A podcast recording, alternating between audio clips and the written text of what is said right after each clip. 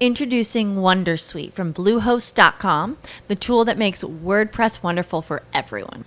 Website creation is hard, but now with Bluehost, you can answer a few simple questions about your business and goals, and the Wondersuite tools will automatically lay out your WordPress website or store in minutes. Seriously. From there, you can customize your design, pick your brand colors, and add blocks. No custom theme or coding required. You'll get content suggestions that you can keep or revise, and with Yoast SEO built in, we automatically help you get found in search engines. From step by step guidance to suggested plugins to an AI powered help bot. Our built in tools make WordPress wonderful for everyone. Maybe that's why Bluehost has been recommended by WordPress.org since 2005. Whether you're a beginner or a pro, you can join over 2 million Bluehost users. Go to bluehost.com slash Wondersuite. That's bluehost.com slash Wondersuite. What if you could have a career where the opportunities are as vast as our nation? where it's not about mission statements, but a shared mission. At U.S. Customs and Border Protection, we go beyond to protect more than borders from ship to shore, air to ground, cities to local communities. CBP agents and officers are keeping people safe. Join U.S. Customs and Border Protection and go beyond for something far greater than yourself. Learn more at cbp.gov/careers. Nosotros eh, pues platicamos con, con esas bandas para decir que Eh, mira, aquí afuera funciona eh, así y nosotros encantados en guiarles en ese proceso para que tengan un desarrollo, porque también para ese entonces ya no existe ese desarrollo por parte de disqueras. Eh, las disqueras ahorita buscan más bien bandas más o menos establecidas que, que, tienen, que tienen un following o que tienen fans, que tienen que puedan vender boletos a sus shows, etcétera. Pero para poder llegar ahí sí se requiere un desarrollo. Y ahí es donde entramos nosotros a, apoyar a las bandas, eh, desde luego producir. Y la primera banda que agarramos así, antes de que se convirtiera en Serbia, se llamaba Sismo. Empezamos a trabajar con ellos cuando tenían apenas, yo creo que 13 años. Hola Titanes, soy Raúl Muñoz. Bienvenidos a un nuevo episodio de Titanes Podcast, donde hablamos con emprendedores, líderes de opinión y dueños de negocio con el fin de conocer la historia detrás del éxito, lo que sea que eso signifique. También conocer todas sus experiencias, aprendizajes y fracasos en este camino. Andreas, bienvenido a Titanes Podcast, a toda la audiencia que nos está escuchando. Eh, estamos grabando vía remota por, por estas plataformas digitales porque pues bueno, los tiempos también nos dictan que el distanciamiento social, que también vamos a tocar un punto sobre, sobre esto durante la charla y vamos a platicar también de temas de emprendimiento, de modelos nuevos educativos o los nuevos modelos disruptivos en temas de educación y también sobre el tema del podcast y cómo este medio pues continúa creciendo y, continúa posicionándote como también un, líder comunicólogo de alguna manera y pues al final de cuentas transmitir tus ideas. Entonces, Andreas, bienvenido aquí a Titanes Podcast. Muchas gracias, Raúl. Un placer estar aquí contigo.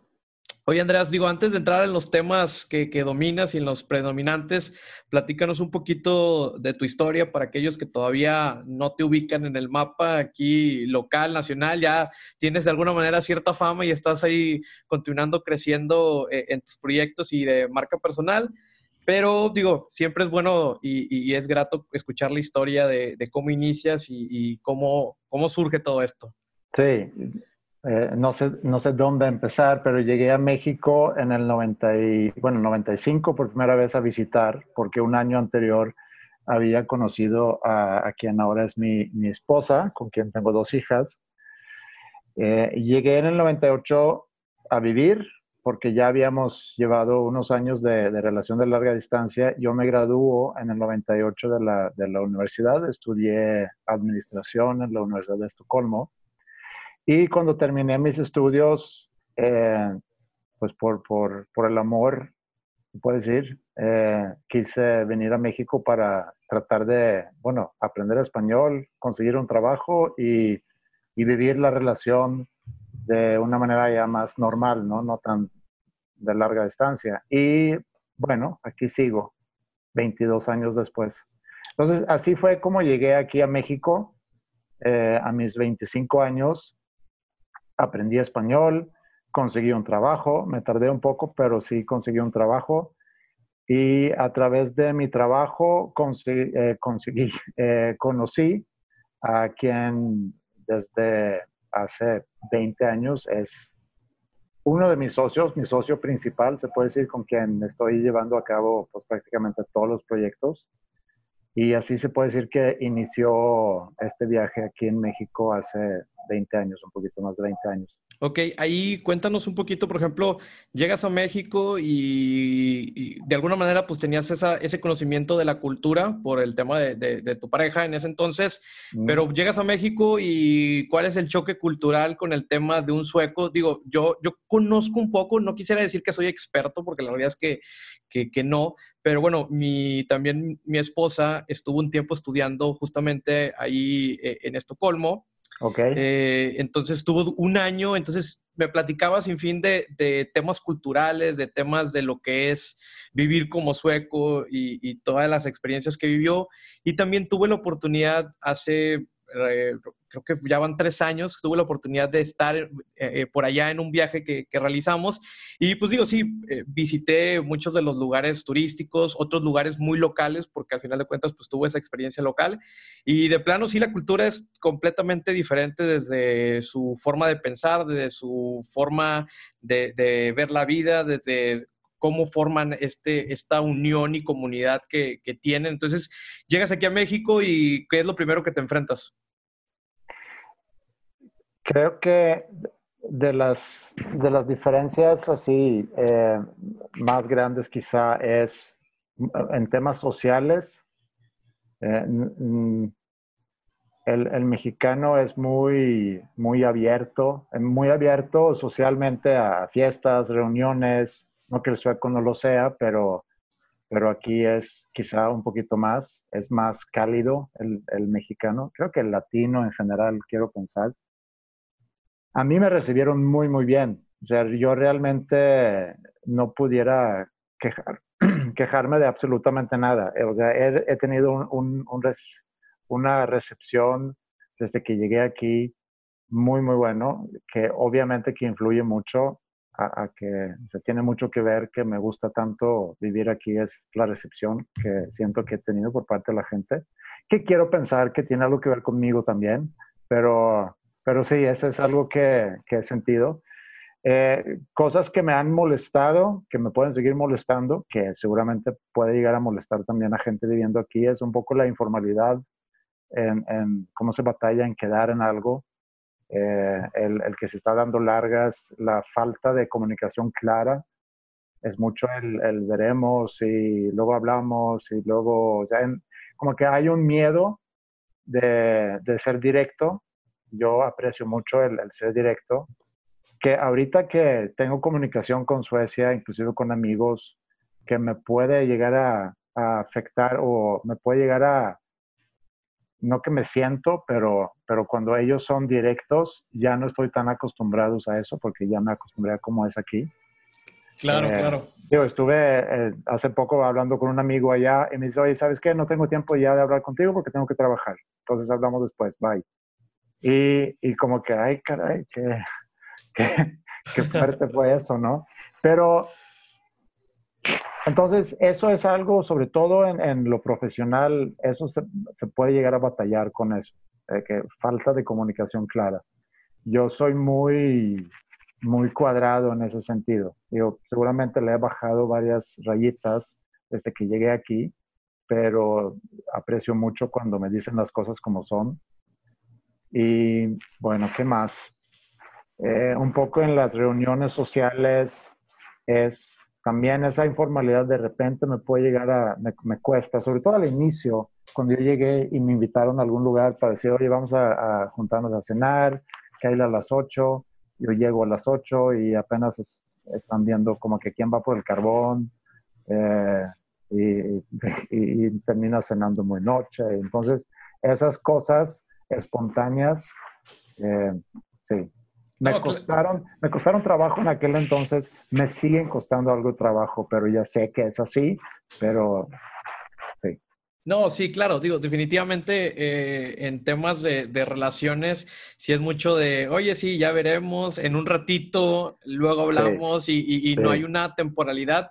Y, más de, yo creo que también es la parte del compromiso, que al final de cuentas, como no sé si eh, eh, sea global o, o sea por culturalmente, que evitamos de alguna manera ese compromiso y también eso nos hace que de alguna manera no sea una forma sencilla de salir o de, quitarnos, por ejemplo, ese problema o ese detalle y, como dejarlo ambiguo para poder tener la salida de un sí o un no. Entonces creo que también e, es por eso.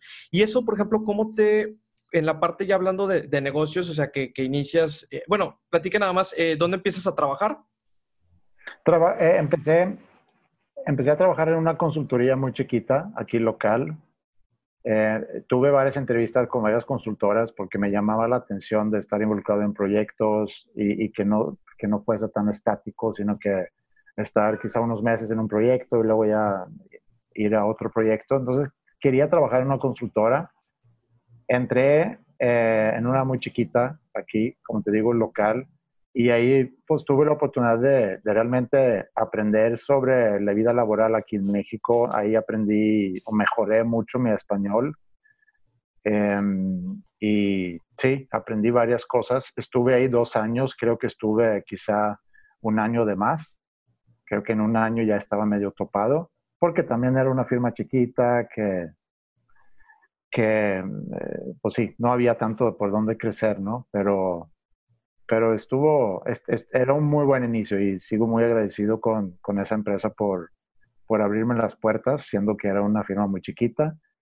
Y ahí conocí a Alejandro, con quien luego ya salía a, emprender, empezando en, el 2000.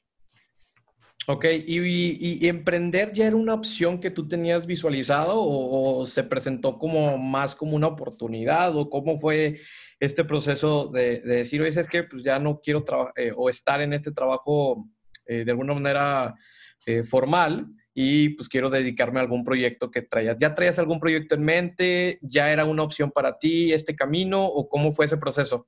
No, pero sí tenía muy claro desde, no muy claro, más bien, sabía lo que no quería. sabía que no me llamaba la atención estar trabajando en, una empresa, en una misma empresa. Eh, como te digo, me llamaba la atención el poder estar involucrado en diferentes proyectos. Yo creo que eso era algo que tenía claro, eh, pero no tenía yo muy claro la opción inclusive de, poder aprender por, emprender por mi cuenta. Eso como que se fue, fue formando, desarrollando. Y cuando yo conozco a Alejandro, nosotros nos empezamos a, juntar, a tocar música juntos. Y y entre, entre que estar tocando y luego platicando, como que empieza a nacer esas ideas de, pues deberíamos quizá emprender, hacer una empresa. Había en aquel entonces también un boom eh, tecnológico que surgían muchas empresas nuevas. Entonces había como en el ambiente, había esa, ese espíritu de emprender porque la tecnología estaba, Internet ya tenía unos años, y empezaron a surgir nuevos modelos de negocios y todo eso nos llamó mucho la atención y nos hizo sentarnos a pensar en, en algún negocio que nosotros pudiéramos desarrollar y así nació eh, pues la primera empresa que fundamos que se enfocó mucho al, al desarrollo, al capacitación y desarrollo. Empezó con la idea de que, de que fuera una plataforma, eh, un sitio yo creo que todas las, todas las em, empresas que empezaron con el, el punto com, ¿no? En el 98, 99 y luego tronó ahí a finales de 99. Creo que fueron modelos de negocios muy buenos, pero que estaban muy adelantados, porque todavía no existía el costumbre de consumir a través de redes, todavía no había la capacidad de Internet para que funcionara muy bien hoy, 20 años después, pues es de lo más normal, ¿no? Y ahorita, inclusive con lo que estamos viviendo ahorita, eh, pues la gente que no estaba consumiendo en línea ya está obligada a consumir en línea, bueno, obligada, pero y muchos, hay muchos que, que ahorita están empezando a, aprender cómo consumir en línea. pero la tecnología ya está y lleva varios años funcionando. Tenemos ya la, el ancho de banda que nos permite hacer todo en línea, ¿no? Entonces, como estamos tú y yo ahorita, para mí, cuando yo llegué a México, mi sueño era poder platicar con mi familia sin que, sin que me costara una lana, ¿no? De tener las llamadas, o inclusive cuando yo estaba en Suecia y quería hablar con Ingrid, pues era, un, manda un fax porque no era tan caro, o porque el mail apenas, y luego las llamadas, pues sí era una cuenta cada mes. Y ahorita poder hablar así como estamos diciendo ahorita utilizando internet de nuestros, no sé si estás en tu casa, yo estoy en mi casa, uso internet en mi casa, te veo perfectamente bien, no hay un lag en el tiempo, sino, sino te veo mover la boca y escucho las palabras salir. Entonces, eso, todo eso pasó en 20 años, entonces eh, ya eché mucho rollo sobre nuestro inicio, pero creo que el espíritu que existía en el, a finales del siglo pasado, de que salía una tecnología, había muchas empresas nuevas que estaban iniciando, creo que nos hizo sentarnos a pensar, pues al mejor deberíamos hacer algo así. Iniciamos y realmente no nos hemos, no hemos, eh, no nos hemos volteado para atrás para, para ver, para ver eh, pues otras opciones, no es aprender claro. de lo que hemos hecho y buscar nuevas oportunidades.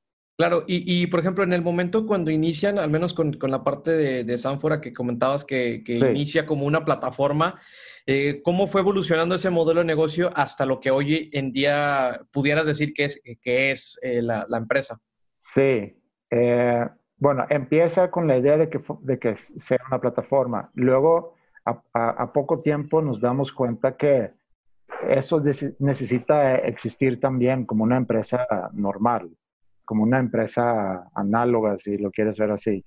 Y, empezamos a ganar nuestros proyectos más bien de esa forma. Abandonamos la idea de que, de que sea una plataforma y empezamos a trabajar vendiendo programas de desarrollo para empresas, visitando empresas, eh, vendiendo, vendiendo servicios de facilitadores que nosotros también estábamos subcontratando para realizar cursos. Luego ya empezamos a desarrollar propios programas y así vamos batallando en los primeros años, pero luego ya agarrando algo de vuelo, ahí por el 2004, 2005.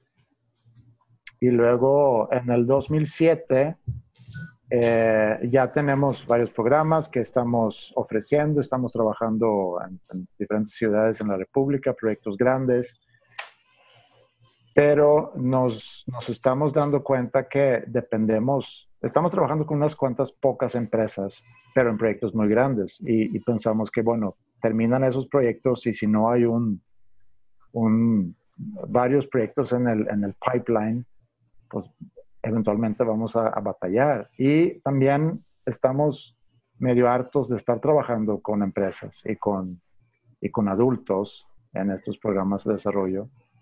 Y empezamos a ver otras otras opciones para ver otro tipo de negocios. Eh, vemos varias opciones, pero uno en, uno en, particular que nos llamó la atención fue School of Rock. Eh, empezamos a explorar eso, que también está dentro del, del, rama de la educación, pero ya ligado con una pasión que nos unió desde un inicio, que era la música. Entonces, eh, exploramos sobre eso. School of Rock en aquel entonces eh, pues es una franquicia, en aquel entonces tenían en total 50 escuelas apenas. Fuimos a, Filadelfia para platicar con, con, la gente de School of Rock. No tenían escuelas fuera de Estados Unidos y, abrimos aquí en México en el 2009 la, la, primera escuela fuera de Estados Unidos. Ahorita están, creo que en nueve países, 230 escuelas, algo así. Em, y ahí también empezamos a conocer a, mucha gente diferente. Se une al proyecto desde un inicio Flip Tamés de Jumbo y con él desde entonces también hemos explorado eh, muchos proyectos que tienen que ver con música bajo el nombre Sanfra Music. Entonces, eh, a raíz de, School of Rock también han salido varios proyectos ya más relacionados con la música. Ok, ok. Entonces, por ejemplo, eh, ahí lo que comentabas, School of Rock, al menos aquí en México, ustedes tienen la licencia o la franquicia, por así decirlo, para poder eh, explotar el, nombre. Y aquí en México, nada más tiene, o sea, eh, eh, ¿tienen en toda la República o solamente es esta la que están aquí en Monterrey? No, nosotros tenemos tres, pero hay siete en México, pero nosotros no tenemos nada que ver con, con, las otras cuatro.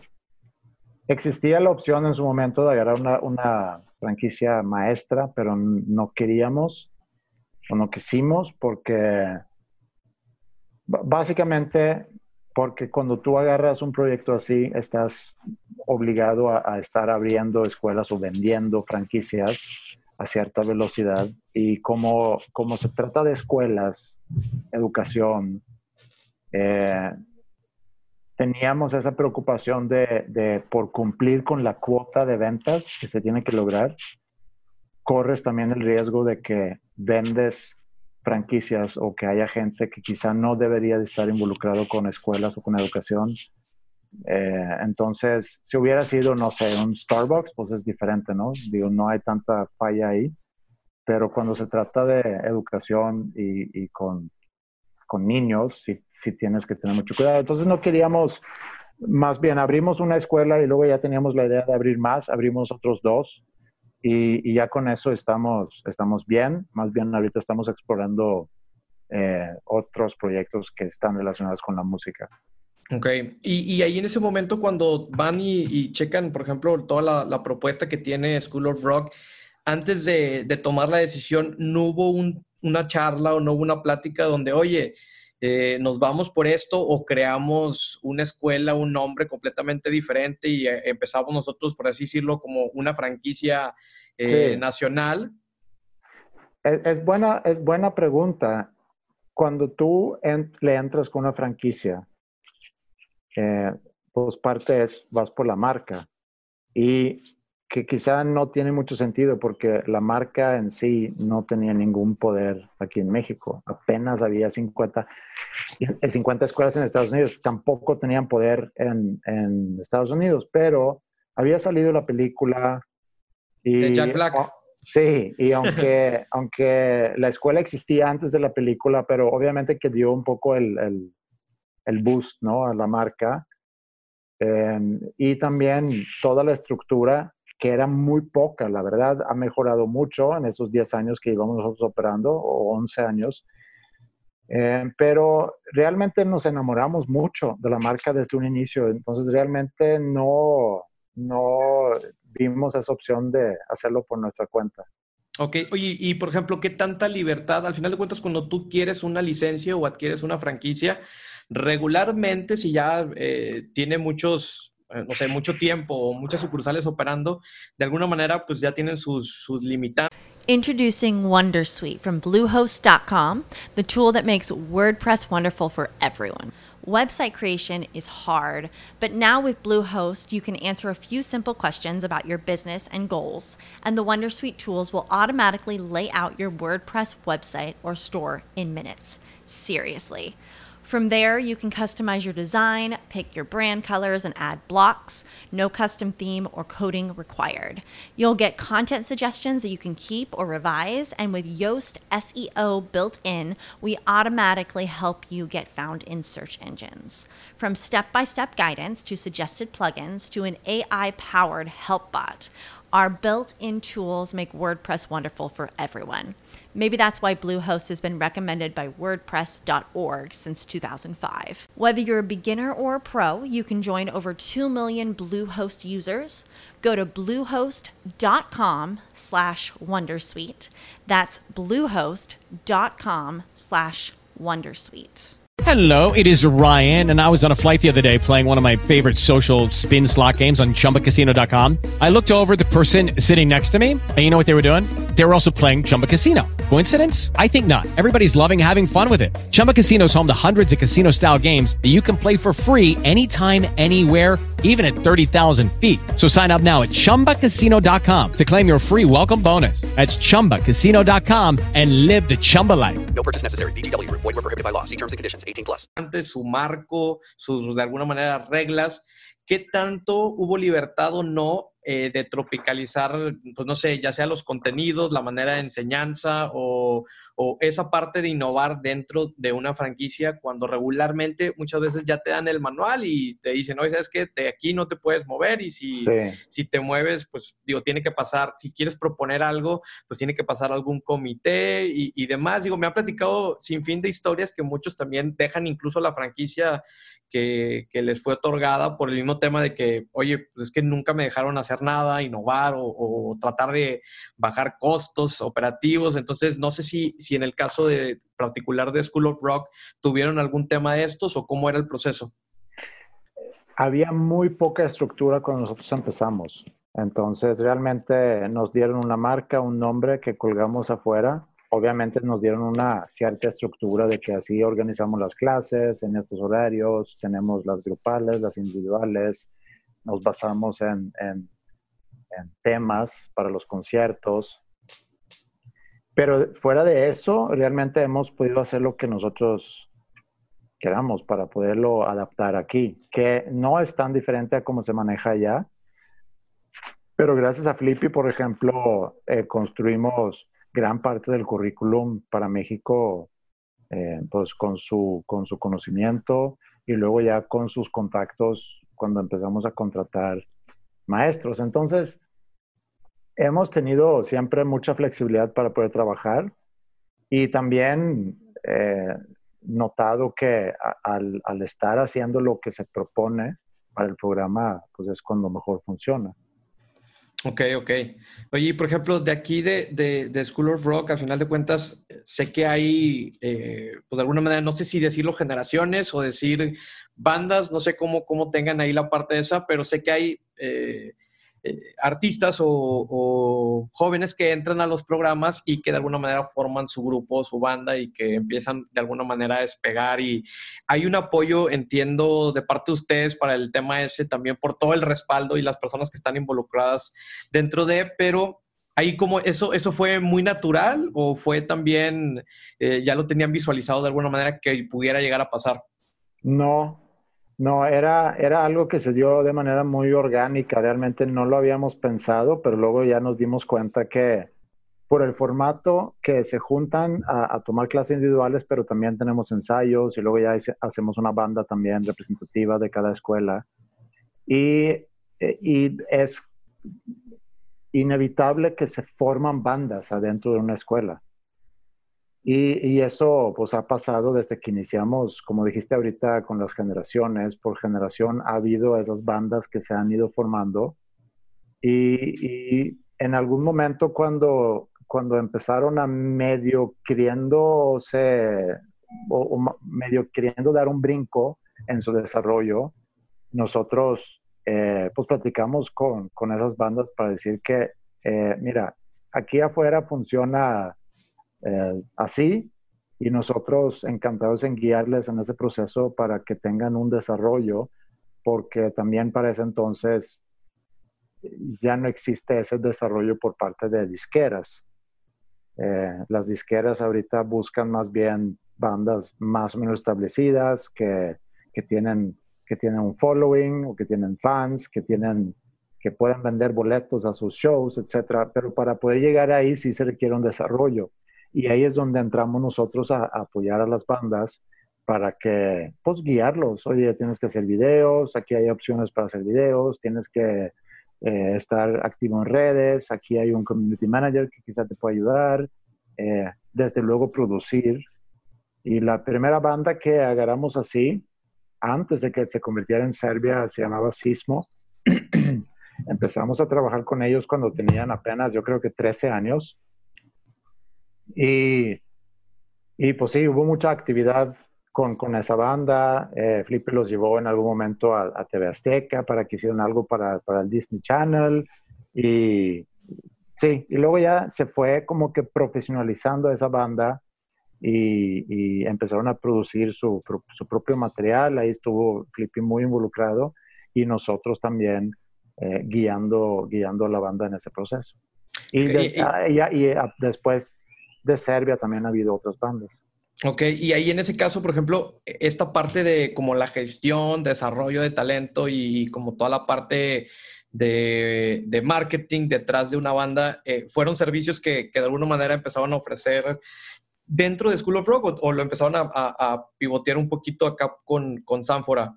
Sí, fue algo que, que, vimos como una oportunidad fuera de Sanfora, digo, fuera de School of Rock, porque no es en sí las clases y los ensayos, sino es una banda que, que dice, oye, yo quiero empezar a, trabajar, hacer un plan con ellos y, y, y, ya, empezar a ejecutar ese plan realmente. Y así estamos ahorita involucrados con, con varios proyectos. Ok, comentabas ahorita que, y quiero, quiero retomar este punto, porque ya lo han platicado incluso también en el podcast que ahorita vamos a comentar ahí de eso, de eh, que las, hoy en día las disqueras o la industria musical está buscando una banda que venda boletos o que, que, que, sea muy, en el tema de marketing, muy atractiva para, para el negocio, al final de cuentas. Sí.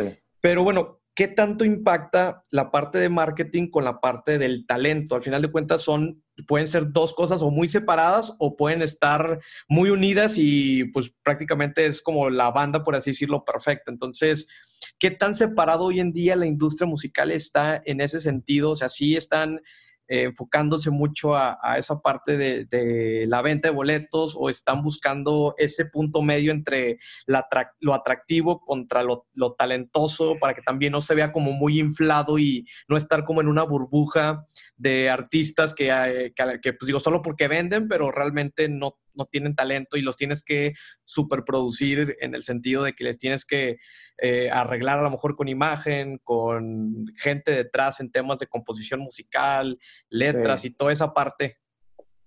Hay dos cosas que, que saco de, de, esa pregunta y es, uno, todo se mueve por dinero.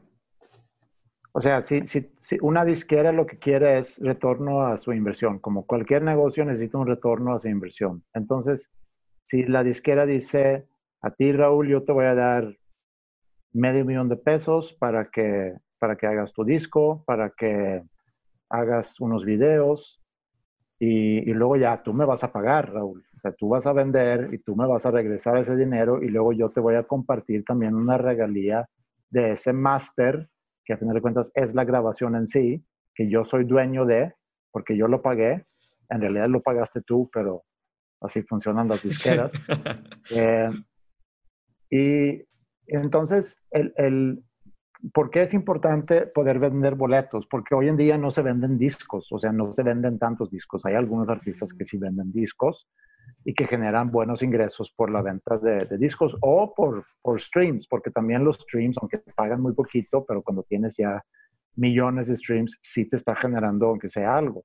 Pero eh, eh, esa fuente importante de ingresos para un artista son los shows en vivo o patrocinios o sincronizaciones, que es, hace cuenta que una marca importante quiere usar una canción tuya para un comercial y te puede caer una buena feria por eso. Pero para la consistencia es que tú puedes armar shows y vender tus shows. Y antes la disquera no se metía en, esa, en ese negocio Hoy en día sí, para compensar la falta de ingresos por la venta de discos, tienen ahorita lo que en inglés se llama full rights o un contrato de 360, digo, es porque se meten en todo, ¿no? Se meten en tus shows, en tu venta de merch, en, tu, en tus streams, en tu venta de discos físicos, etc. Entonces, si yo te voy a invertir en ti para que tú grabas un disco, pues quiero ver tus números, cómo andas, cómo andas en views, que pueden ser muy inflados, quizá no son reales o pueden ser muy pautados, etc. Quiero ver tus streams en, en las plataformas digitales, pero más que nada quiero ver qué tan capaz eres tú para generar negocio y eso es a través de la venta de boletos. Entonces yo me doy cuenta que Raúl va y vende a donde se para en la República, vende 500 boletos. Pues para mí es interesante porque veo ahí que hay un negocio. Si no, eh, pues quizás no me va a interesar. Que nos lleva a la otra parte que lo que dices del talento. El talento en cualquier, sea en el deporte, sea en la música, sea en, estar haciendo lo que estamos haciendo nosotros ahorita, el talento te, te da un adelanto, o sea, te da una ventaja sobre los que no tienen talento. Pero tienes que ir perfeccionando. Y en la música, en el arte, eh, obviamente que el talento influye en que también alguien puede tocar guitarra.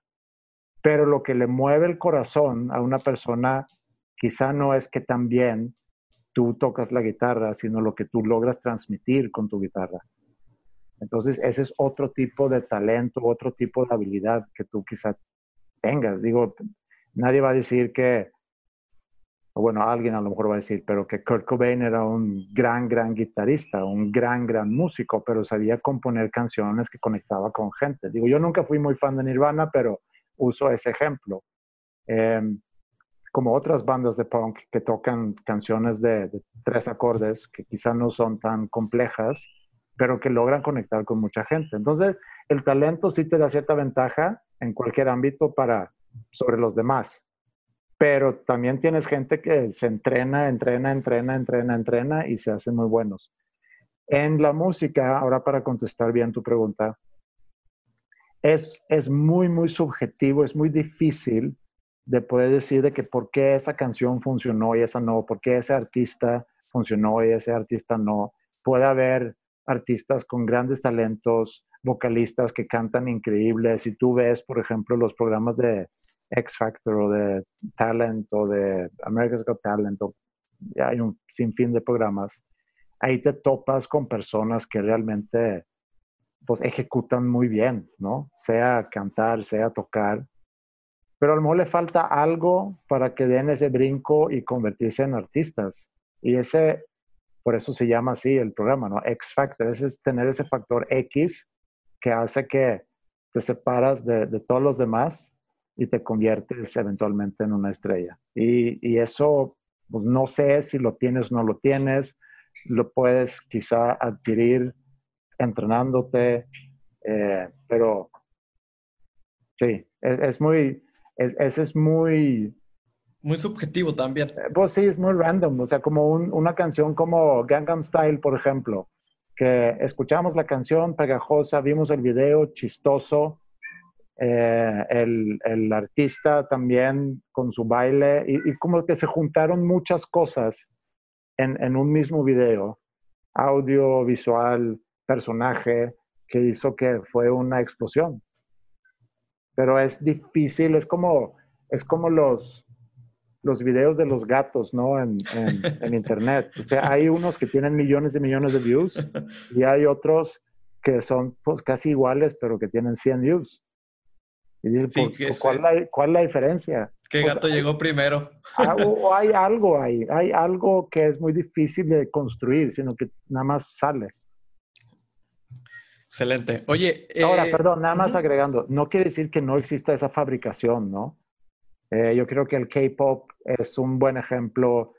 Tenemos, regresando a los ochentas, también tenemos la, la, fabricación de varios boy bands donde hay un productor muy sabio que sabe quiénes juntar para, para hacer esa dinámica. Entonces, sí se puede también construir eso.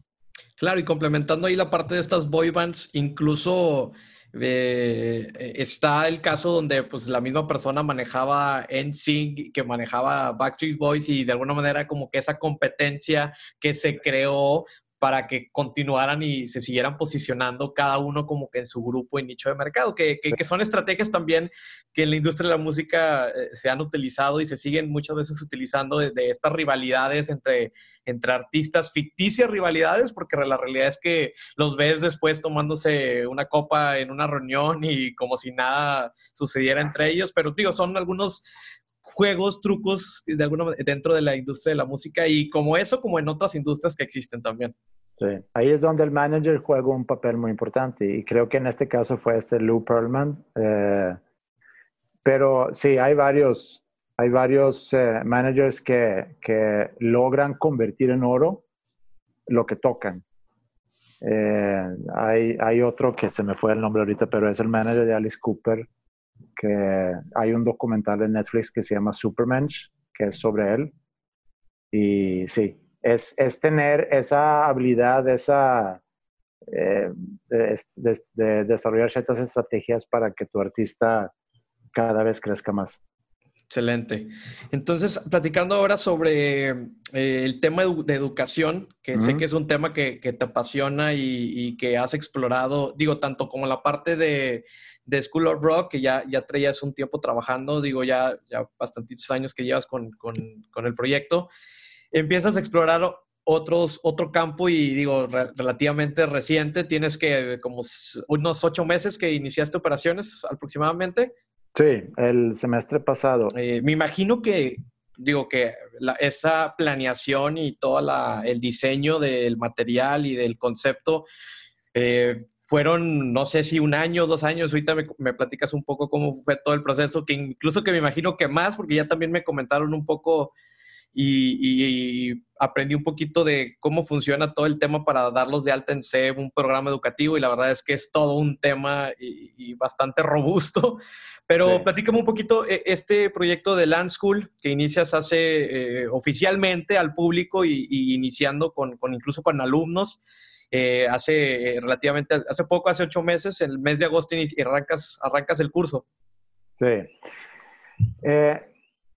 Alejandro se fue a, África en el 2006 para trabajar como voluntario en una escuela. Y cuando regresa, esto es antes de School of Rock, regresa de ahí y algún día tenemos que abrir una escuela. Y eh, le dije, está bien, algún día vamos a abrir una escuela. Y, luego ya abrimos School of Rock y a, a los pocos años en School of Rock volvimos a tocar ese tema eh, y, ahí con más pasión, desde estar trabajando con gente joven, de ver, eh, de enterarnos más sobre el mundo educativo, todos los cambios que están viviendo el mundo educativo en los últimos 20 años. Y ahí empezamos ya en el 2015 quizá a, a sentarnos a ver, bueno, vamos a abrir una escuela y empezamos con todo el desarrollo de un modelo, eh, de empaparnos de, cómo está funcionando en diferentes países, qué es lo que ahorita está funcionando, qué es lo que ha funcionado de, los modelos tradicionales. Y, nos tardamos, pero porque lo empezamos a desarrollar realmente sin prisa y luego ya acercándonos eh, a la fecha de apertura y como bien dices, todo el proceso de, de, darte de alta y todo eso, sí es todo un proceso eh, primer, nuestro primer plan era abrir un año anterior, pero pues no se pudo. Eh, y, qué bien, porque por, varias razones, pero ya, a final de cuentas abrimos en agosto el año pasado después de varios años de estarlo desarrollando y vendiendo también como proyecto porque necesitamos inversión. Entonces, sí, fue, fue mucho trabajo para poderlo abrir. Ok, ok. Y ahí en esa parte de, cómo empiezan a, diseñar el concepto, entiendo que tiene de alguna manera un cierto nombre este tipo de, modelos educativos que creo que es el, no me acuerdo si vocacional o de alguna manera tiene como un cierto, cierta particularidad del concepto. ¿Qué es lo que, lo que ustedes veían en, el sistema educativo actual o, por qué decidieron em, empezar a explorar este tipo de cosas? Pues, e, eran varias, varias cosas. Nos habíamos topado con algunos conceptos que nos había llamado la atención. Uno, uno era el, la microescuela, que son escuelas ya más chiquitas, que te permite personalizar la educación, que es estar eh, poniendo el, estudiante en el centro, que también student-centered o, educación centrada en el estudiante, que fue un concepto que nos llamó mucho la atención eh, súmale a eso un, concepto ya más vocacional donde también estás trabajando constantemente, que, creo que es muy importante en prepa, que vivan ese proceso, porque están ya, iniciando prepa, están a tres años de, escoger una carrera profesional. Entonces son, son varias cosas que, unimos en, nuestro modelo, que es el, el, el centrar todo en el estudiante, el buscar hacer, eh, de, poder personalizar la educación. Para eso necesitamos tener una microescuela porque no podemos tener tantos estudiantes, salones más chiquitos que lo tradicional, eh, un enfoque vocacional y también un enfoque donde tratamos aparte del desarrollo académico, también tener una parte de formación y el desarrollo de ciertas habilidades a través de, seis competencias que nosotros definimos como competencias clave de Land School, pero no son seis competencias que inventamos nosotros, sino cuatro de ellas eh, ya existen en el mundo educativo ya como un consenso que, que son cuatro competencias que necesitamos en este siglo para ya prepararnos para, para lo que sigue o para, para preparar los estudiantes del futuro de este siglo, ¿no? Ok, en, ese sentido, y qué bueno que, que tocas ese punto de, de, cómo, cómo la educación de alguna manera es preparar a los estudiantes del futuro. Y en ese, en ese sentido, y siguiendo con, con la misma línea, ¿qué ves en los programas tradicionales que no están enfocando todos los esfuerzos a preparar bien a los alumnos para este futuro que comentas. Al final de cuentas, se ha dicho e incluso revisan los materiales y yo que he tenido oportunidad también de dar clases a nivel profesional, incluso eh, en carrera, me, me, topo con materiales muy obsoletos, con ejemplos del 2000, 2010, o sea, te hablan de cuando Walmart era la empresa más grande y más reconocida del mundo y hoy en día, pues digo, creo que hay otras empresas, otros, otros empresarios que son mucho más reconocidos que, lo que en su momento eran ese. Introducing Wondersuite from Bluehost.com, the tool that makes WordPress wonderful for everyone. Website creation is hard, but now with Bluehost, you can answer a few simple questions about your business and goals, and the Wondersuite tools will automatically lay out your WordPress website or store in minutes. Seriously. From there, you can customize your design, pick your brand colors, and add blocks. No custom theme or coding required. You'll get content suggestions that you can keep or revise, and with Yoast SEO built in, we automatically help you get found in search engines. From step by step guidance to suggested plugins to an AI powered help bot. Our built in tools make WordPress wonderful for everyone. Maybe that's why Bluehost has been recommended by WordPress.org since 2005. Whether you're a beginner or a pro, you can join over 2 million Bluehost users. Go to bluehost.com slash Wondersuite. That's bluehost.com slash Wondersuite. Lucky Land Casino asking people what's the weirdest place you've gotten lucky? Lucky? In line at the deli, I guess? Aha, in my dentist's office. More than once, actually. Do I have to say? Yes, you do. In the car before my kids' PTA meeting. Really? Yes. Excuse me, what's the weirdest place you've gotten lucky? I never win and tell. Well, there you have it. You can get lucky anywhere playing at LuckyLandSlots.com. Play for free right now. Are you feeling lucky? No purchase necessary. Void where prohibited by law. 18 plus. Terms and conditions apply. See website for details. Tipo de empresas. Eh, ¿Qué está sucediendo con el, la educación tradicional? Bueno, Creo que quien lo está viviendo ahorita muy fuerte es el TEC.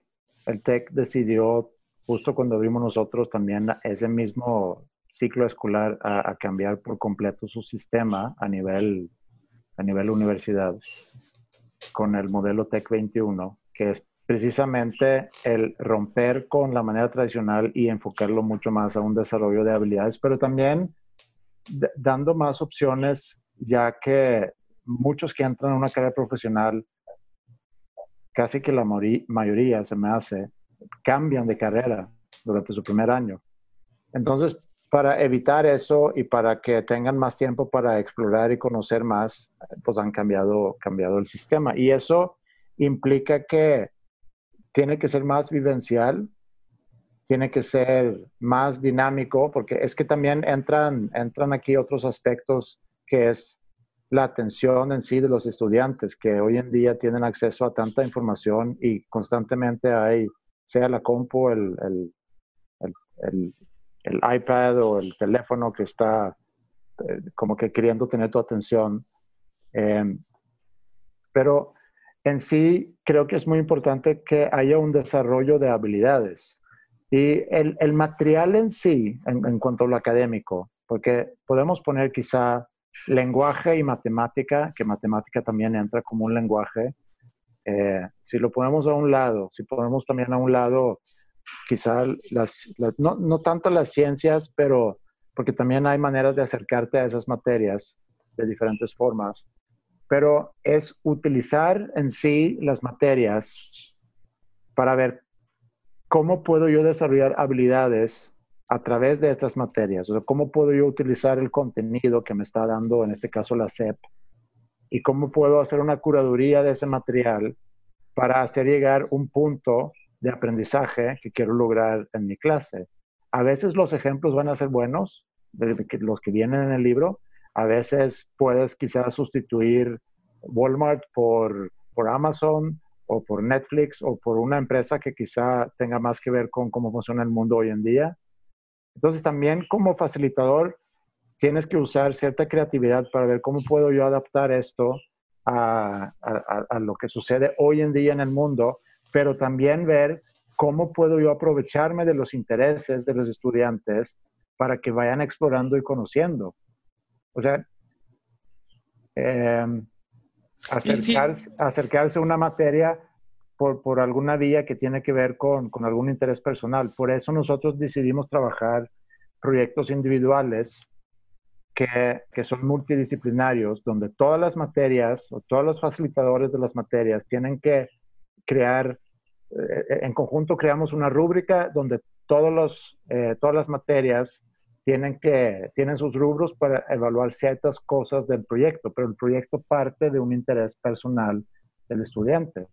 Y tienes que, a través del método científico o, cómo funciona una tesis, tienes que desarrollar ese tema. Digo, digo tesis, pero estamos trabajando tesis ultralight quizá, porque estamos hablando de primer año de prepa. Claro. O sea, son muy chavos. Pero es muy importante que desarrollen esa habilidad porque eso tiene que ver con el desarrollo académico, pero que también eh, puedan explorar sobre, sobre intereses personales y realmente clavarse y juntar información, hacer sus investigaciones, hacer sus encuestas, sus correlaciones, etcétera, para, para encontrar cosas y darse cuenta que a través de la investigación, a través de buscar información, que también ese es aparte de, encontrar información, es saber cómo buscar información.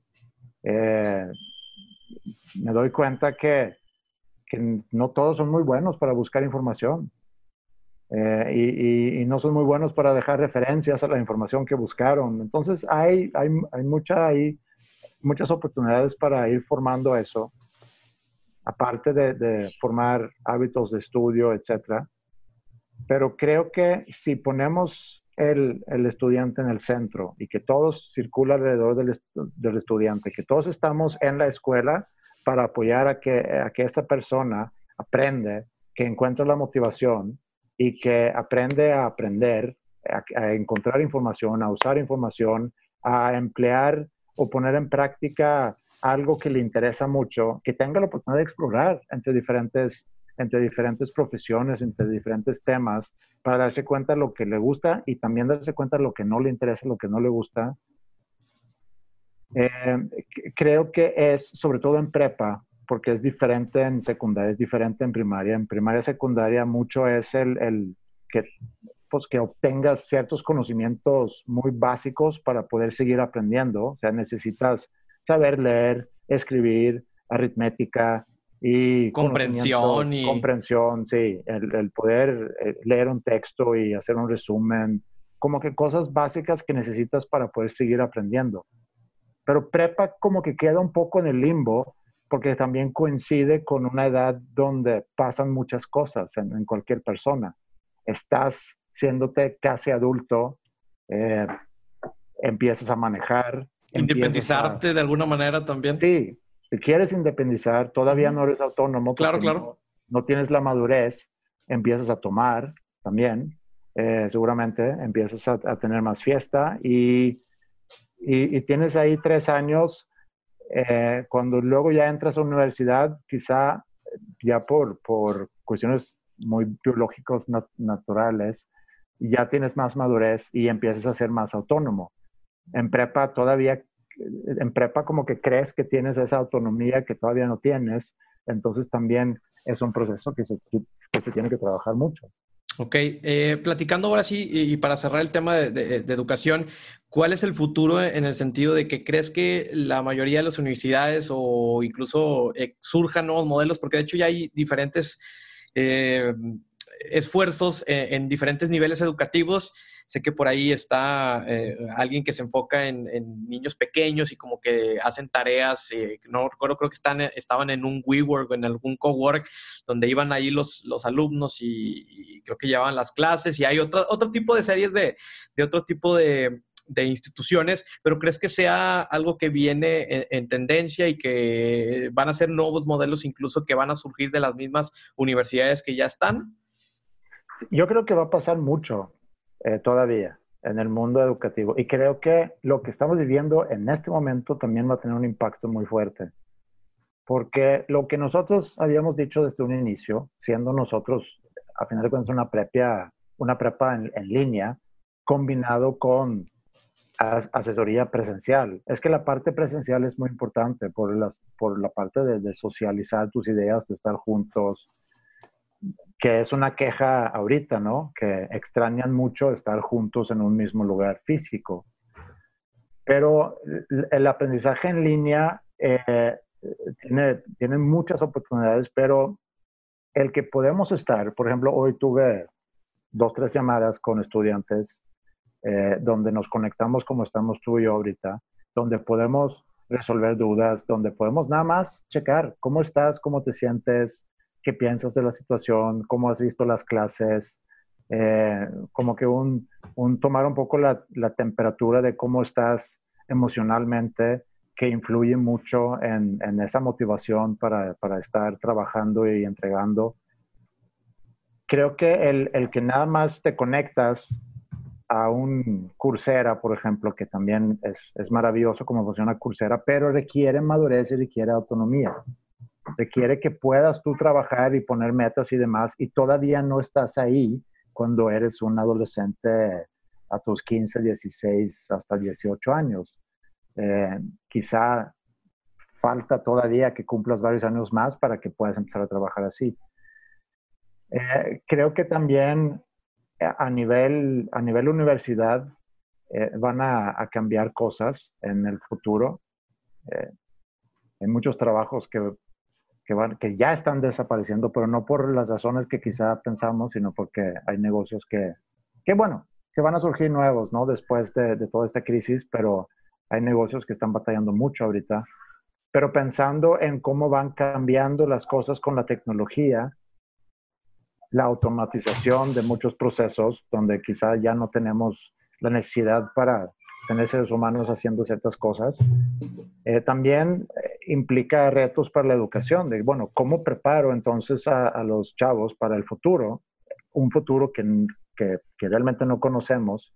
Y ahí es donde otra vez se vuelve tan importante que, que sepas aprender cosas nuevas, que te sepas, que sepas adaptarte, que sepas desarrollar ciertas habilidades que siempre vas a necesitar y que, y que tengas esa capacidad de aprender durante toda la vida, porque constantemente vas a tener que aprender nuevas cosas para adaptarte a los cambios que cada vez van a ser pues, más, más rápidos, ¿no?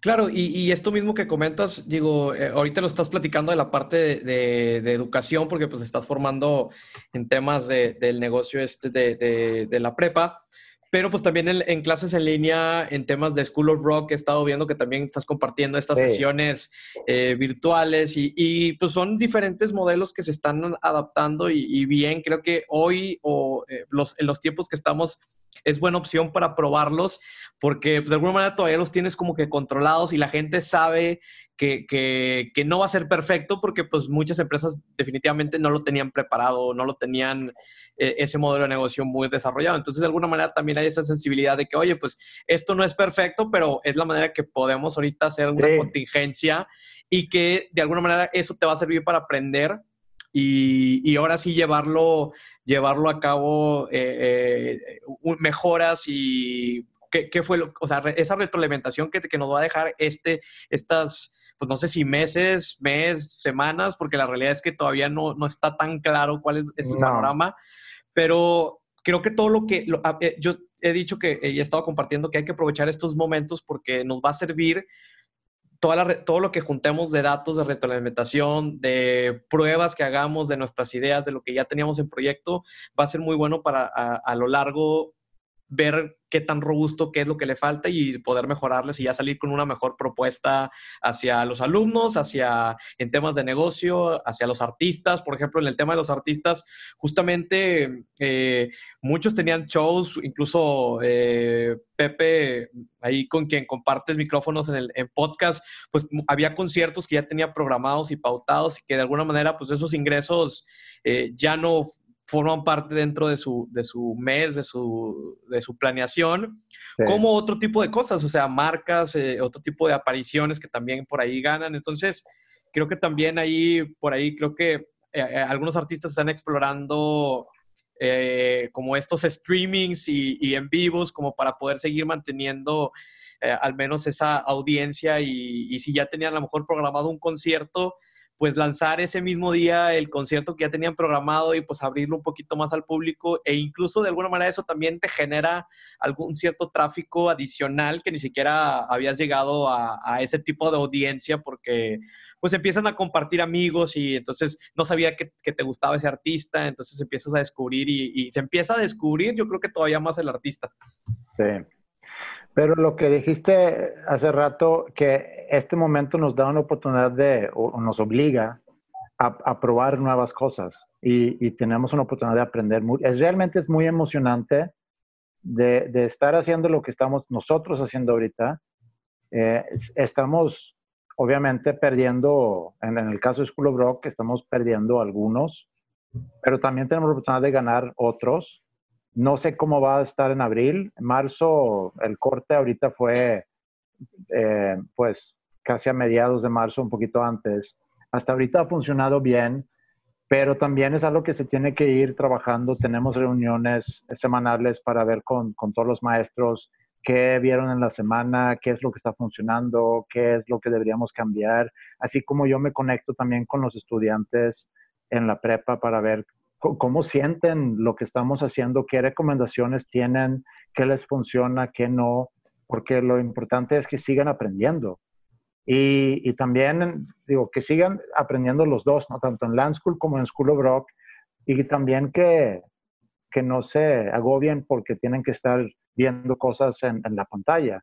Pero para los muy chiquitos en School of Rock creo que se divierten porque están ya muy acostumbrados, nacieron viendo cosas en la pantalla para, ellos, para ellos no hay tanta diferencia. Qué interesante eso que comentas, ¿eh? porque, porque yo creo que sí, efectivamente los que eh, eh, es, es, tema generacional, yo creo que a los que les pega de alguna manera el tema de la nostalgia de, de, socialité y todo, es como esa generación a lo mejor un poquito millennial y, y un poquito más adulta, a diferencia de los más pequeños que de alguna manera ya están acostumbrados a convivir con dos o tres pantallas, llámese televisión, computadora, iPad, celular. Sí. Sí, sí. Y, eh, para nosotros entonces ha sido muy emocionante, obviamente preocupante, porque son negocios a final de cuentas y, viene esto y no sabes. Hablando sobre todo de School of Rock, la prepa sigue, eh, digo, hay otras implicaciones en cuanto a la promoción, en cuanto a poder ir a, captar eh, estudiantes nuevos para el próximo año escolar, etcétera. Hay muchas cosas que se detienen, pero a mí me emociona mucho el poder trabajar así. Sí se requiere también esa interacción en un mismo lugar físico, que creo que no viene esto a sustituir eso, pero es un muy buen complemento y tenemos ahorita la oportunidad de irlo perfeccionando. Eh, nos obliga a irlo perfeccionando para poderlo incorporar cada vez más en, la oferta. Y, y sí, Mira, te voy a dar un ejemplo que quizá es ridículo, pero nosotros en los 10 años que llevamos operando las tres escuelas, bueno, eh, la primera y luego ya se fueron sumando las otras, pero nunca habíamos tenido una reunión con toda la gente de todas las escuelas al mismo tiempo. Y el viernes pasado, a raíz de tener que empezar a llevar todo en línea, dijimos, bueno, vamos a tener una junta donde se conectan todos, ¿no? Todos los maestros, todos los managers de las tres escuelas, eh, y demás para platicar sobre nuestras experiencias. Y fue pues increíble y no sé por qué no lo habíamos hecho antes. Entonces, e, ese tipo de situaciones también nos obliga a hacer cosas muy importantes, muy buenas que por alguna razón no habíamos pensado antes. Y, así es como prefiero verlo, que ahorita tenemos esa oportunidad de empezar a hacer cosas nuevas y, aprender cosas nuevas. Claro, creo que te abre esas posibilidades y como tú bien dices, explorar otro tipo de cosas que en un día, eh, cuando una vez que termine todo esto, vas a poder integrar porque sí forman parte de, a lo mejor, de una buena retroalimentación y de todo un proceso que se complementa todo lo que venías haciendo. Y creo que es parte de eso. Yo creo que también estoy muy emocionado de estos tiempos, aunque sí van a ser un poquito difíciles para ciertos sectores, pero me emociona mucho cómo cómo dejamos el mundo antes de, esta contingencia y a qué mundo vamos a regresar, en hábitos de consumo, en hábitos de los modelos de negocio, de cómo eh, socializamos, inclusive cómo nos conectamos. Entonces creo que también estoy esperando a ver cómo vamos a regresar eh, eh, en, ya una vez que termine todo esto, cómo, cómo va a ser toda esta parte. Sí. te, te quería preguntar, ya nada más, ¿tienes todavía unos 10 minutos más? Sí, o... sí, ah, ok, ok. Eh, pues siguiendo ahora sí con el tema que del podcast, que de, bueno, tenías el podcast de Habitat y posteriormente tienes el podcast de, dos nombres comunes.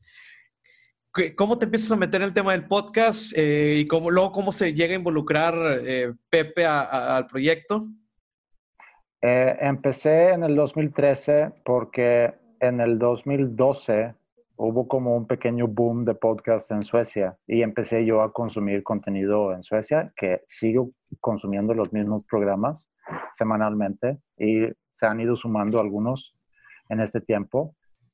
Y me llamó mucho la atención, me gustó mucho el formato eh, y, y, pensé que pues no parece tan difícil, es algo que yo quisiera hacer, lo que yo puedo hacer. Investigué muy poquito sobre qué se requiere hablé con un amigo para que me ayudara con lo técnico de subirlo y que se fuera a iTunes y demás. Y empecé a hacer entrevistas. Quería hacer entrevistas con gente creativa para ver cómo logran convertir una pasión en una profesión, que también tiene que ver con ese interés que yo tengo por la educación y el, el que vayas encontrando tu talento y, tu, y lo que te interesa, ¿no? Eh, entonces, bueno, e, en ese proyecto realicé como 60 entrevistas. Una de esas entrevistas fue con Pepe y, ahí, pues, ahí lo conocí por primera vez en... ¿Qué habrá sido? Ya, se me van las fechas, pero en enero 2014 a lo mejor. Ok, pues ya em, tiene bastantito tiempo. Sí, y, ya, se hizo la entrevista, se hizo el, episodio, bueno, dos episodios porque fue larga la entrevista, lo dividí en dos episodios. Hubo contacto muy esporádico, eh, así muy de, repente, y luego ya un día eh, sale la idea de, hacer un piloto para un podcast.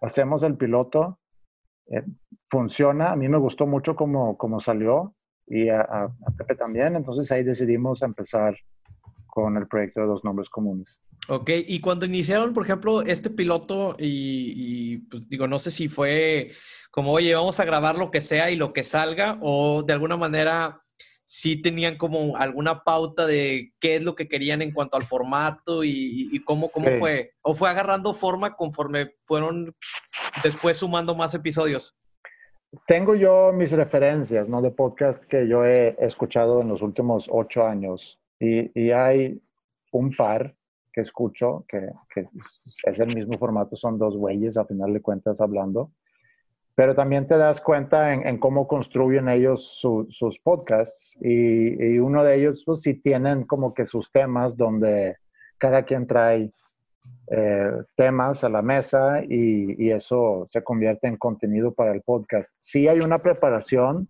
porque llegar nada más en blanco, creo que, digo, al menos de que tengas, hablando de talento, que platicamos hace rato, al menos de que tengas un gran talento, Pepe tiene un gran talento para eso, mucho mayor que el mío. Yo sí necesito, pues, llegar con unas cuantas ideas para poder desarrollar un tema.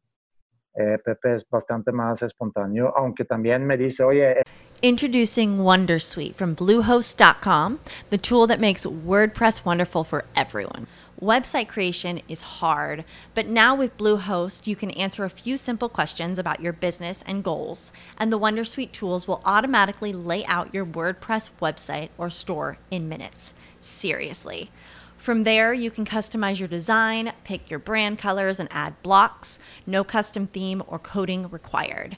You'll get content suggestions that you can keep or revise, and with Yoast SEO built in, we automatically help you get found in search engines. From step by step guidance to suggested plugins to an AI powered help bot. Our built in tools make WordPress wonderful for everyone. Maybe that's why Bluehost has been recommended by WordPress.org since 2005. Whether you're a beginner or a pro, you can join over 2 million Bluehost users. Go to bluehost.com slash Wondersuite. That's bluehost.com slash Wondersuite. With the Lucky Land slots, you can get lucky just about anywhere. This is your captain speaking. Uh, we've got clear runway and the weather's fine, but we're just going to circle up here a while and uh, get lucky. No, no, nothing like that. It's just these cash prizes add up quick. So I suggest you sit back, keep your tray table upright, and start getting lucky. Play for free at LuckyLandSlots.com. Are you feeling lucky? No purchase necessary. Void where prohibited by law. 18 plus terms and conditions apply. See website for details. El lunes quiero hablar de tal cosa. Y él no, no sé qué tanto se prepara realmente para, para platicarlo. Eh, y yo sí me, me, busco algo relacionado a para poder seguirle ¿no? la plática. Entonces varía un poco entre episodio a episodio, pero, pero sí, hay un, sí hay como que una agenda donde sí sabemos de qué vamos a platicar. Y luego ya surgen también cosas muy espontáneas durante la grabación entonces, sí, o sea, no, no, no tenemos quizá esa capacidad de nada más sentarnos, prender micrófonos y grabar una hora y luego ya editar poquito y subirlo, sino requiere, requiere algo de, de pensar, ¿no? Claro, y, por ejemplo, en, en, ese sentido que pues, requiere esa preparación y, y, demás, rebotan temas eh, una vez antes del episodio que, que, van a grabar y ya después definen esos, esos temas y como quiera lo que vaya saliendo en, en a manera de durante la charla, pues ya se agrega y, y forma parte del complemento de qué tanto y qué tanto porcentaje de improvisación dirías que existe en el podcast de Dos Nombres Comunes? O sea, ¿qué tanta improvisación y qué tanta es preparación? Sí, sí hay mucha improvisación. Pepe eh, es mucha, él es el, el o sea, es muy, muy bueno para el, el bote pronto. O sea, yo le tiro algo y él regresa con, con algo que le da mucha, mucha plática, ¿no? Eh, también me puede mandar en la semana, me manda un mensaje, oye, tal cosa es tema, busca artículos. Y, y me, y si encuentras algo me mandas. Entonces, sí hay un constante, en la semana sí hay, hay muchos mensajes, hay mucha comunicación rebotando eh, temas o cosas tampoco necesariamente relacionadas con el podcast, pero sí hay cierta comunicación en la semana para ver qué temas. Puede haber también de que, oye, no tengo nada, ¿qué hacemos? Eh, yo sí lo tomo muy, digo, muy en serio, quizás es una exageración, pero sí lo tomo en serio porque se me hace bastante aburrido escuchar un podcast donde, donde pues nada más se sentaron a platicar y no hay un, no, donde no te llevas algo. Ahora, no quiere decir que en todos los episodios te vas a llevar algo, pero para mí es muy importante que haya, que haya un contenido donde, donde sí. reflexión o mensaje. Que, sí, que no se quede nada más en lo muy, muy superficial, ¿no? Eh, hay tantas cosas que puedes decir sobre ciertas cosas y si no logras ir más allá, creo que te vas a quedar muy corto y que el público pues va a perder interés. Entonces, sabiendo eso, y yo me uso a mí mismo como referencia realmente, o sea, yo, yo, yo trato de, de pensar en cosas que, que, creo que se pueden convertir en un contenido interesante. Cuando edito el podcast también hago esa misma, observación y reflexión de que, híjole, aquí no sé si me hubiera interesado escuchar eso. Eh, entonces, si, si, puedo, si puedo arreglar algo en la edición, lo, lo arreglo. Eh, y si no, pues así va a salir y, y veremos, ¿no? Pero... Claro, no, aparte, por ejemplo, eh, me, digo, yo te conozco por el, por el, justamente por el podcast, digo, ya, algunas otras referencias por ahí que tenía, pero sí, justamente yo llego al podcast eh, no recuerdo si lo vi en perfil de, de, Pepe o en el tuyo o me llegó por azares del destino. Y, y, sí, y luego muy chistoso que comentaran en, en, uno de esos episodios que estaban en la categoría de, de comedia. Y, y, pues justamente era esa parte, ¿no? De que pues a lo mejor de alguna manera esa parte de improvisación y que eh, Pepe trae a la mesa, pues genera esa controversia que, que pues de alguna manera se puede generar también como en temas de comedia, que la comedia no necesariamente es, es algo de, de risa o algo que, que, te vayas a hacer, o sea, eh, gracias, finalmente de cuentas es también como todo ese proceso del storytelling y, y, cómo se puede una anécdota convertir en algo totalmente, algo que era totalmente irrelevante, convertirlo en algo totalmente relevante. Entonces creo que también es, es, parte de la, de la comedia. Eh, eh, sí, y eso es lo que se, pues ese es el, como que el objetivo de cada grabación es lograr eso. No siempre se logra, obviamente. El episodio que sale mañana, para mi gusto, es de los mejores que hemos grabado. Eh, pero eso lo sientes quizá uno en cada... En cada episodio. Cada 15 episodios, cada 20 episodios sientes este... Digo, suelo sentir que salió más o menos, está bien. Y a veces sientes que pues no salió. Y a veces como ahorita siento que tenemos un muy, muy buen episodio, pero sí. Pero eh, eso es lo que dijiste, ese es el objetivo, de que logras un storytelling que haga sentido y que puedas conectar temas y puedes llevar a algo y también estar muy abierto a que el tema que pones sobre la mesa se desarrolle en algo que, que no habías esperado antes y que se puede volver en algo cómic, eh, cómico o chistoso.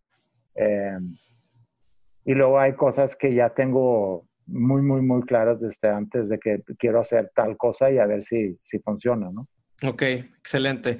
Eh, comentabas y con esto de alguna manera quiero, quiero ir cerrando también en uno de los episodios que eh, justamente, eh, y, y, no sé si lo comentabas propiamente por, por, esa fase que estabas viviendo en que traes muchos proyectos y que como que no sabías al final de cuentas eh, qué eras y platican mucho también sobre, sobre este concepto ah. del síndrome del impostor.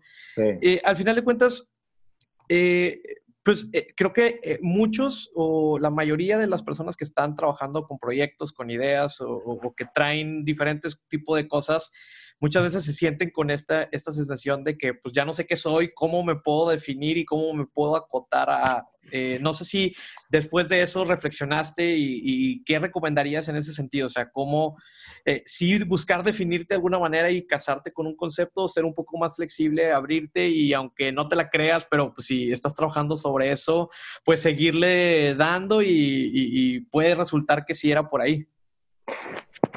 Sí, yo creo que una reflexión de eso es que te tienes que guiar por los resultados de tu trabajo. Eh, sí, y no tanto por, por, las etiquetas, quizá no importan tanto, lo que estudiaste quizá menos, ¿no? Pero es el resultado de, de tu trabajo. Yo, yo me puedo considerar educador si tengo estudiantes aprendiendo, motivados a aprender. Entonces, sin duda mi rol como educador pues ya tiene cierta validez, ¿no? Puedo estudiar años para ser educador, y, pero, pero sin tener estudiantes motivados, sin tener estudiantes aprendiendo, y entonces sigo siendo un educador. Entonces yo creo que tienes que guiar por los resultados. Soy no sé, comunicólogo, que es uno de los otros ejemplos que usé en ese, en ese podcast, que no estudié comunicación, eh, sin duda parte de lo que hago tiene que ver con eso.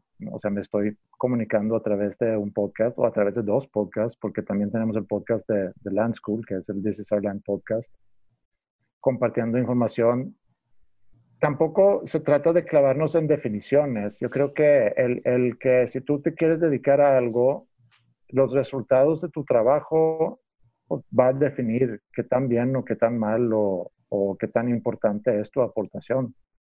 Entonces yo creo que ahorita, puede ser que mañana tenga otra idea, pero ahorita es como mi conclusión, mi reflexión sobre eso. Y, porque mucho también tiene que ver con, inseguridades y, es el que, van a pensar los demás de mí, eh, que también puede pasar inclusive con el podcast, ¿no? Que, que a veces pienso como educador o como, como dueño de, escuelas o, socio de escuelas o alguien que da la cara para escuelas, debo de estar hablando de estos temas en un podcast que sé que llega a mucha gente, eh, pero tienes que, tienes que preocuparte menos por lo que puedan pensar los demás de ti. Claro, porque sí, como bien comentas, puede ser una línea muy delgada que de repente algún comentario o algún ideología que tú tengas y que comentes ahí o postura sobre algún tema que pudiera detonar otro tipo de cosas y, digo, ha sucedido infinidad de cosas y ahorita más en redes sociales donde incluso pueden sacar cosas de contexto de lo que estamos platicando ahorita tú y yo y lo pueden poner en, en, otro contexto y, puede incluso ha arruinado carreras o relativamente ha eh, manchado distintas carreras. Y, y, creo que digo, y, pero también sería muy injusto el que tuvieras que cuidarte con pinzas y, cuidarte con, en una burbuja de cristal donde nadie te toca y, que tuvieras que hacer todo este tipo de, cuidados porque entonces realmente no estarías haciendo lo que te motiva y lo que te hace feliz porque entiendo que, grabar eh, este podcast de alguna manera es como, como esa, ese escape de todo lo que tienes en, temas laborales, en temas de, la rutina, por así decirlo. Entonces creo que también en esos espacios... Sí, pero también, digo, siempre debes de cuidar lo que dices. Ok. Eh, ahora, se vale, se vale cambiar de opinión. Yo puedo en el 2016 estar compartiendo mi opinión sobre algo que hoy en día no comparto esa opinión. Eso es muy válido. Eso habla sobre un crecimiento, una, no sé, un desarrollo, una evolución de tu forma de pensar eh, eso siempre va a pasar, pero si tienes que, si, tienes que poder justificar el, el, por qué pensaste así en, en, aquel entonces, siempre se pueden sacar obviamente las cosas de contexto, como dices, ¿no? Pero al menos de que estás agarrando monte, siempre debes de pensar en lo que estás diciendo y, y compartiendo. Y si estás consciente también que tienes un público relativamente grande, quizá lo debes de pensar más. Pero cuando te sientas a grabar como estamos ahorita, yo no sé cuánta gente va a escuchar esta conversación. Digo, yo, yo no lo hago pensando en un público, yo lo hago pensando en que me, me o sea, disfruto platicar contigo. Eso es para mí suficiente. Eh, pero también podríamos pensar en que si el día de mañana hay 10 mil o 5 mil o 2 mil o 1000 o 100 personas o 100 mil personas que vayan a escuchar esta conversación, pues también tienes que estar consciente de que en el momento que tú decides subir todo esto a que lo pueda escuchar quien sea, pues más vale pensar en, lo que comunicas y en, lo que dices. Claro, claro, sí, no, también hay que, hay que también mantener una cierta línea y, ser transparentes al final de cuentas, o sea, también con, eh, creo que habla mucho del de, valor de la persona y, cómo eres, no nada más eh, eh, con tus amistades y tus círculos, sino también cómo eres en redes sociales o en toda este, esta huella digital que estás creando. Sí. Ok, excelente. Oye, pues ya nada más para ir cerrando este tema, no, yo no creo en los fracasos porque creo que realmente el único fracaso es que no, hay, no haberlo intentado, pero quisiera que me comentaras pues aquellos errores que en el camino has enfrentado, alguna anécdota que recuerdes y, y qué aprendiste de ella. Pues son muchos. El fracaso suena también muy muy fuerte, pero de que he tenido muchos errores en, en, mi camino con los negocios, el, el, no, el no retirarte de algún proyecto cuando realmente deberías haberte retirado, el, el no haber partido caminos con alguien que, que, quizás deberías haber partido camino antes, pero en general, eh, digo, he aprendido muchas cosas en este camino y, y mucho gracias a que hemos apostado a cosas que simplemente perdimos mucho tiempo y también dinero, seguramente, en, en estarle intentando con algo. pero generó algún aprendizaje que nos llevó a otra cosa. Eh, yo creo que sí, el, el, lo difícil cuando estás emprendiendo y cuando estás involucrado en proyectos, lo difícil es soltar las cosas y saber cuándo soltarlas. Porque también te enamoras no solamente en el proyecto, sino también de la gente que está involucrada en el proyecto. Y, y es difícil a veces ser muy frío y nada más pensar en los números y en el dinero, eh, sino puedes estar trabajando, dedicándole mucho tiempo a un negocio que quizá para ti no está generando ingresos suficientes, pero que está generando trabajo y, no sé, eh, cosas buenas para, para las personas que están utilizando el servicio, que están involucrados como clientes en ese proceso. E, es difícil eso, pero, pero pues sí, entonces, así como que grandes fracasos, eh, no, sé cuáles pudieran ser, pero han sido muchos errores, muchas equivocaciones, eh, mucho dinero que, nunca vi, que pensé que iba a haber y que le dediqué mucho tiempo a, pero, pero, no, pero no es algo que lamento, sino estoy, estoy muy contento y agradecido con lo que tengo ahorita. Ok, eh, si me pudieras decir cuáles son aquellas estrategias que has implementado y que de alguna manera te hayan traído eh, el éxito, cualquiera que sea el significado que tú le des a la palabra de éxito, ¿cuáles dirías que son aquellas estrategias de negocio que, que, tú has implementado y que ves que te han funcionado y que has replicado de alguna manera en los demás proyectos y emprendimientos? La perseverancia. Ok sea, eso es porque sí podemos hablar de estrategias de planeación y de, pero a final de cuentas es la perseverancia de toparte con pared, de no rendirte, de seguir, de no tener financiamiento, de aún así seguir, de creer en tus ideas y, y cuando sientes que estás fracasando o, salirte de ahí o, o aprender y seguir adelante. Yo creo que no hay una estrategia que te pueda decir que esa estrategia de marketing o esa estrategia de planeación o es el poner las personas siempre primero, sean tus clientes, sean tus, pero sobre todo la gente que está trabajando contigo. Siempre buscar cuáles son sus necesidades, sea de, de, relación, sea de económicas, digo, en cuanto puedas, ¿no? No es tampoco que alguien viene y dice, oye, necesito comprarme un, carro nuevo, dame el dinero. no es así, pero a lo mejor podemos buscar un plan de, ayudar con un financiamiento para que poco a poco puedas obtener eso. Entonces, las personas para mí siempre son las más importantes y estoy muy dispuesto a, a sacrificar eh, cosas económicas para, para poder cultivar las relaciones con las personas con las que estoy trabajando. Excelente. Andrea, si tú, si en tu rol y en tu posición, ya sea de educador, en tu rol profesional o personal, ¿cómo crees que estás aportando o cómo crees que puedas salvar al mundo? Creo que es algo iluso pensar que puedes salvar el mundo. Eh, creo que eh, puedes dedicar mucho tiempo y perder mucho tiempo a tratar de salvar el mundo. Eh, creo que no funciona así. Pero lo que puedes hacer es tener un impacto para quizá una pequeña comunidad, para unas cuantas personas. Así prefiero yo ver, por ejemplo, el proyecto ahorita, o la escuela, ¿no? Land School, que ahorita son 16 chavos. Y mi enfoque y mi reto con ellos es y no lo voy a lograr con, o no lo vamos, porque no soy yo solo. Y no lo vamos a lograr con todos, pero si de ahí podemos lograr que algunos que quizá habían batallado en la escuela toda su vida y ahorita encuentran una motivación que empiezan a aprender y que, y que a raíz de eso pueden entrar y encontrar primero una carrera que les interesa y luego entrar a esa carrera y, y llevarlo a cabo. Eso para mí, ese es, ese es mi salvar el mundo. Yo prefiero verlo así.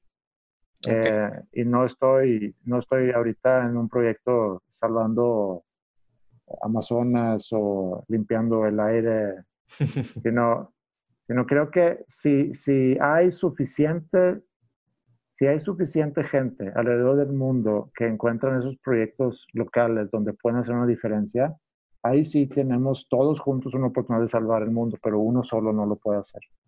es muy cliché decir, eso, pero, pero a lo que voy es que no creo en el concepto de salvar el mundo. No, claro, digo, las preguntas también son, son muy subjetivas y muy abiertas. La, verdad es que no hay respuesta correcta para esto, pero sí e, es un punto interesante el que comentas y, y yo también eh, desde mi rol, desde lo que hago, tanto personal como profesionalmente, creo más en eso, en que si somos eh, más personas que estamos trabajando en ciertas comunidades o en ciertos grupos, creo que generamos mucho más impacto que si tratamos de hacer algo mucho más macro, donde eh, el, mismo problema como es tan grande, va a ser muy difícil que lo podamos resolver, resolver así eh, grande. Es que hay otro, otro aspecto ahí también, en el, en el concepto de salvar el mundo, porque es algo obvio que tienes que que pensar globalmente y actuar localmente. Pero hay otro aspecto y es que tienes que estar muy dispuesto a, fallarle con varios y, contentarte. Por eso es que, no funciona lo de salvar el mundo, porque no todos, no todos se pueden salvar. Claro, no vas a poder salvar a todos. Pero puedes a lo mejor con uno, con dos y con tres, y eso es una gran aportación. Excelente. Y bueno, ya por último, si pudieras, o sea, ya una vez que, que, no estés en este plano físico, pero si pudieras dejar un mensaje y, o alguna frase con la que quisieras que te recordaran una vez que ya, ya Andreas no esté con nosotros, ¿qué frase o qué palabra sería? Era un buen tipo. excelente, excelente. Oye, Andreas, pues mucho, muchas gracias por tu tiempo y, y por aceptar acordar esta charla. La verdad es que me la pasé increíble. Eh, espero que tú también hayas eh, eh, sentido igual. Gracias a todos los que nos acompañaron. No sé si algún comentario final, adicional que quieras dejarle a todos los que nos escucharon hasta ahora. No, nada más agradecerte, Rol, por, por la invitación. Qué padre que pudimos coincidir. Creo que era más fácil inclusive hacerlo así, entonces quizá nos ayudó la situación actual para poder llevarlo a cabo, porque sí, he tenido más, un poquito más de tiempo disponible. Eh, pero sí, te agradezco la plática, eh, también lo disfruté mucho, la disfruté mucho y espero seguir en contacto. Excelente. Pues bueno, pues muchas gracias a todos los titanes que llegaron hasta este punto y nos vemos en el próximo episodio. Hemos llegado al final del episodio. Muchísimas gracias por llegar hasta este punto. Comparte este episodio, dale suscribir si estás en Apple Podcast y dale seguir si estás en Spotify. También recuerda que puedes compartir directamente en Instagram etiquetándonos arroba titanespodcast. Muchísimas gracias y hasta la próxima.